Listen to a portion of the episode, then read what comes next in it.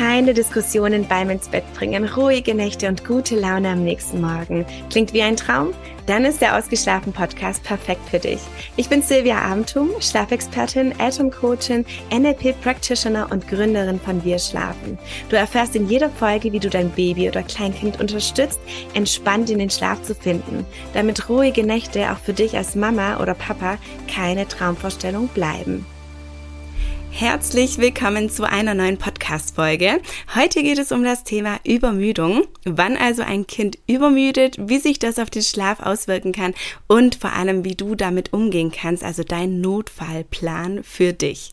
Ich bemerke das immer wieder, dass Eltern Angst haben vor Übermüdung. Dabei kann es ja eigentlich relativ einfach gehen, beziehungsweise man kann die Übermüdung umgehen. Und wie genau, das erfährst du genau heute. Ich beginne jetzt als allererstes mit der Frage, wann überhaupt ein Kind übermüdet. Und zwar genau dann, wenn es zu viel Wachzeit vor dem Schläfchen hat oder vor dem Nachtschlaf, je nachdem, in welcher Situation das einfach bei euch vorkommt oder wann dein Kind übermüdet. Und im Umkehrschluss bedeutet das dann gleichzeitig, dass es einfach zu wenig Schlaf über Tag hatte. Es hilft dir also generell, dich auf die entsprechende Wachzeit über Tag zu konzentrieren. Bei der Übermüdung wird vermehrt Cortisol ausgeschüttet, sprich das Stresshormon wird ausgeschüttet und dein Kind stresst sich dann in dem Moment so sehr, dass es sich gar nicht mehr selbst entspannen kann, um dann einfach entspannt in den Schlaf zu finden. Und in dem Moment ist es für viele Eltern einfach besonders schwierig, das Kind dann zum Schlafen zu bekommen. Denn nach der Übermüdung und den kläglichen Versuchen, dein Kind ins Bett zu bekommen, folgt einfach wieder quick fidel. Also dein Kind ist danach wieder fit. Warum? Weil nach müde kommt erstmal sehr müde, da danach kommt übermüdet und dann wiederum quickfidel. Das ist so ein kleiner Kreislauf. Dementsprechend ist dein Kind dann quasi über dem Berg und möchte einfach gar nicht mehr schlafen. Und da komme ich jetzt zu dem Punkt, wie sich Übermüdung auf den Schlaf auswirken kann. Wo merkst du es gleich? Bei der Einschlafsituation. Du bekommst dein Kind einfach nicht zum Schlafen. Typische Anzeichen für Übermüdung sind zum Beispiel, dass sich dein Kind durch, komplett durchstreckt, wobei das manchmal auch bedeuten kann, dass dein Kind noch nicht müde genug ist und sich wehrt. Also hier bitte ganz genau darauf achten. Ähm, achte einfach auf das Weinen, wie dein Kind weint, ob es quasi so ein Weinen ist, dass es noch nicht müde genug ist und dass es sich wehrt oder ist es wirklich ein Schreien, weil es gerade einfach nur noch schlafen möchte und nicht einschlafen kann manchmal gar nicht so leicht zu unterscheiden. Zumindest berichten mir das immer wieder Eltern, die diese Situation kennen. Und besonders Baby versteifen sich dann bei Übermüdung ein wenig und ballen dann auch ihre Hände zu Fäusten. Das kannst du auch mal ganz gut erkennen bei den Babys. Und daran kannst du dann auch einfach deuten, äh, ja, dass es Übermüdung ist in dem Moment. Die ganzen Anzeichen bringen dir aber gar nichts in dem Moment, wenn es für dich wahnsinnig schwer ist, sie zu deuten. Genauso mit den Müdigkeitsanzeichen an sich. Manche Eltern tun sich einfach nur schwer, den idealen Zeitpunkt zu finden, weil die Müdigkeitsanzeichen einfach tückisch sein können. Ja, die einen zeigen es zu früh, die anderen zu spät, die anderen wieder Punkt genau. Wo sollst du da denn den richtigen oder den idealen Schlafenszeitpunkt finden? Ja, und dann sollst du dich auch noch darauf konzentrieren und das genau dann sehen, und genau diesen Zeitpunkt erwischen, ja, gar nicht mal so einfach. Vor allem morgens kann das zum Beispiel sehr tückisch sein. Morgens ist nämlich die Müdigkeit am größten und somit der Schlafdruck am höchsten. Und dann kann es sein, dass ein Baby sehr früh schon wieder gähnt oder ein Kind. Ja, das jedoch muss nicht zwangsläufig der ideale Schlafenszeitpunkt sein, denn vielleicht kennst du das von deiner Zeit, bevor du Kinder hattest, dass du am Samstagmorgen gegähnt hast, ja, die Nacht war vielleicht ein bisschen länger als sonst und äh, dich hättest aber nicht ins Bett legen können, weil du dann erstmal sehr, sehr lange gebraucht hättest, um wieder in den Schlaf finden zu können. Es ist also nicht so einfach, sich nach den Müdigkeitsanzeichen zu richten. Deswegen gibt es andere Möglichkeiten, die idealen Schlafenszeiten herauszufinden, die einfach zu deinem Kind passen und somit auch die Übermüdung zu vermeiden. Übermüdung kann sich auch auf den Nachtschlaf auswirken. Zum einen kann die Nacht sehr unruhig werden oder zumindest unruhiger als sonst, weil hier einfach sehr viel Cortisol vor dem Schlafengehen ausgeschüttet wurde. Also hier haben wir wieder das Stresshormon. Gleichzeitig kann es passieren, dass die Nacht früher zu Ende ist als gewollt und der Tag in den frühen Morgenstunden schon beginnt, also um 5 Uhr. Übermüdung kann sich also nicht nur auf die Einschlafsituation auswirken, sondern auch auf die Nacht und vor allem auf den nächsten Morgen. Warum hast du eigentlich so große Angst vor Übermüdung?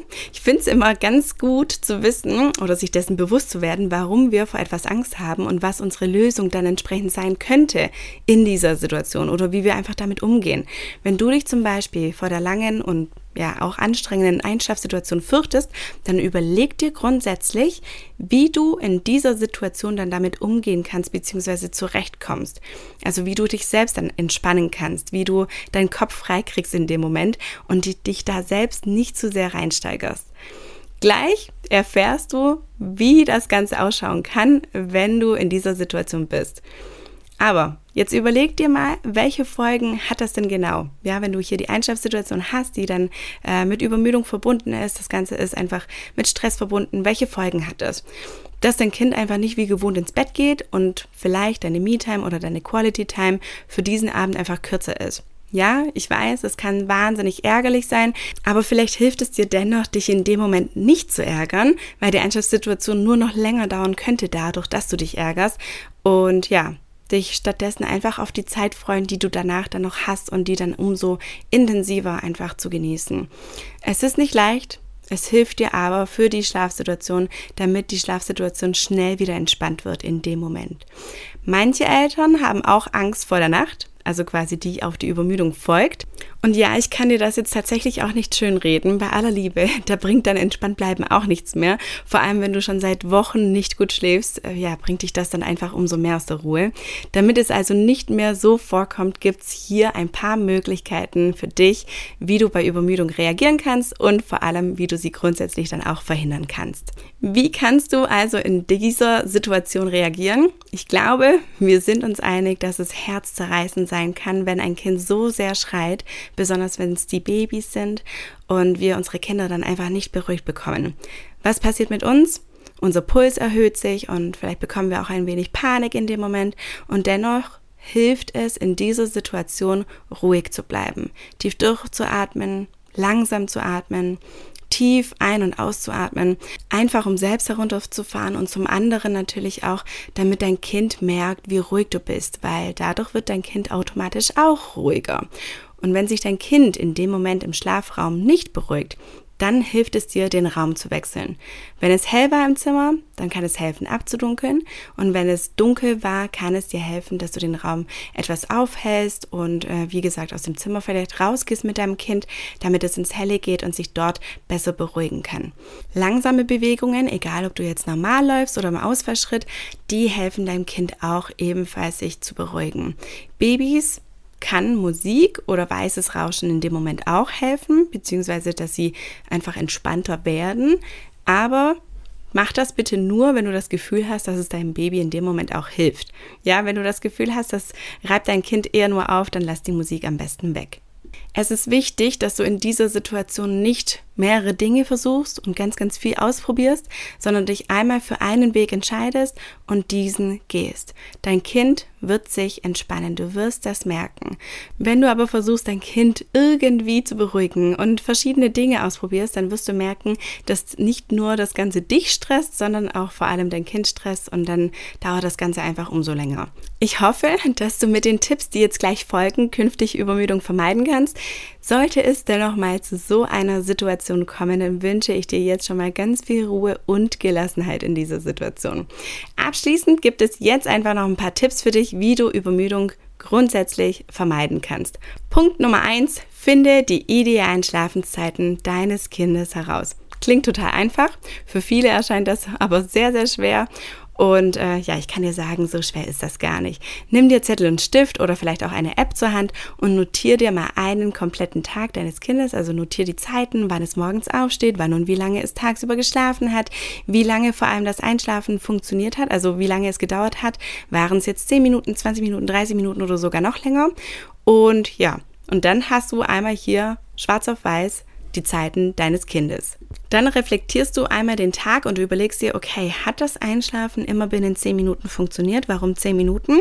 Weil ein Kind in der Regel 10 Minuten braucht, um in den Schlaf zu finden. Bedeutet, wenn es länger dauert, ja, ist der Schlafenszeitpunkt noch nicht so ideal. Deswegen guck dir an, wann es länger gedauert hat und guck dir dann vor allem an, wie dein Kind vorher drauf war. War es vorher gut drauf, dann kannst du hier dementsprechend die Schlafenszeit etwas später legen. Ich sage immer so im ersten Lebensjahr 15 Minuten später. Ab einem Jahr oder eineinhalb Jahren kann man auch mal gucken, ob es schon eine halbe Stunde ist. Aber bitte ganz, ganz vorsichtig rantasten, damit du hier natürlich nicht in die Übermüdung kommst. Das heutige Thema. Und dann kannst du dementsprechend die Schlafenszeiten anpassen. Wenn dein Kind allerdings vorher schon sehr, sehr müde wirkte, dann würde ich dementsprechend die Schlafenszeit natürlich eher legen und so die Zeit dann anpassen. Am nächsten Tag probierst du also quasi die neuen Schlafenszeiten, die, die du angepasst hast, denn in dem Moment kannst du da nicht viel tun, äh, wenn du zu früh oder zu spät dran warst. Aber am nächsten Tag hast du die neuen Zeiten und äh, wenn die soweit passen, hast du sie gefunden. Ansonsten kannst du sie natürlich dementsprechend nochmals anpassen. Vielleicht kennst du auch schon die Wir schlafen Schlafbedarfstabelle. Die findest du entweder im Download-Bereich von www.wirschlafen.de oder, falls du mir auf Instagram folgst, im Highlight namens für dich. Da findest du die Tabelle und dann kannst du dir diese mal anschauen, denn dieser Tabelle entnimmst du nämlich die Wachzeiten über Tag, die zu deinem Kind passen, die dein Kind jetzt aktuell braucht, an denen du dich orientieren kannst. Ja, es muss nicht sein, dass es genau wie die Faust aufs Auge passt bei euch, aber die kannst du zur Orientierung nehmen und so dann herausfinden, welche Schlafenszeiten dein Kind in dem Moment braucht. Tipp Nummer zwei sind feste Routinen und Rituale vor dem Schlafengehen, vor allem vor dem Zubettgehen am Abend, helfen feste Rituale und Routinen deinem Kind ebenfalls sich auf den Schlaf vorzubereiten und so dann einfach besser zur Ruhe zu kommen.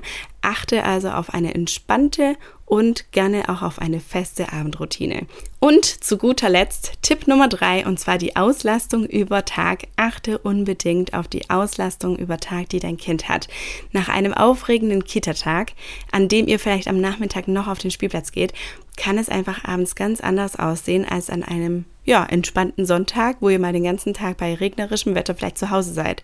Wenn du hier also Unterschiede feststellst, dann berücksichtige das auf jeden Fall bei der Abendroutine oder vielleicht sogar bei der Bettzeit am Abend, wenn du merkst, dein Kind schafft es an diesen Tagen, wo die Auslastung einfach enorm hoch war, einfach nicht bis zu der Schlafenszeit, dann darfst du es natürlich auch sehr gerne etwas eher schlafen legen. Hier hast du heute alles zum Thema Übermüdung erfahren und vor allem Tipps erhalten, wie du damit umgehen kannst und wie du vor allem künftig Übermüdung vermeiden kannst. Für manche ist das alles dennoch eine Herausforderung und wenn es dir ebenfalls so geht, dann freu dich auf den Selbstlernkurs, der sehr bald wieder online kommt. Mit dem findest du nämlich nicht nur die idealen Schlafenszeiten deines Kindes heraus, sondern wirst auch mehr Sicherheit bekommen und vor allem auch nächtliche Schlafgewohnheiten wie zum Beispiel Dauernuckeln oder ja, Flaschen, die dein Kind nachts vielleicht bekommt und sich einfach daran gewöhnt hat. Und du wirst auch eure Schlafsituation, eure Einschlafsituation so verändern können, sodass sie für euch alle passt. Alternativ bist du natürlich auch immer willkommen in der 1 zu 1 Begleitung, wenn du dir lieber ähm, wünschst, dass man dich an die Hand nimmst. Ich liebe es nämlich, Familien auf ihrem Weg persönlich begleiten zu dürfen, weil ich weiß, wie schwer es manchmal sein kann und mich dann umso mehr mit den Familien freue, wenn sie ihre Erfolge feiern. Im Shop von wirschlafen.de findest du aktuelle Möglichkeiten, wie du mit mir zusammenarbeiten kannst. Ich freue mich auf jeden Fall auf dich und wünsche dir nun viel Erfolg beim Herausfinden der idealen Schlafenszeiten für dein Kind.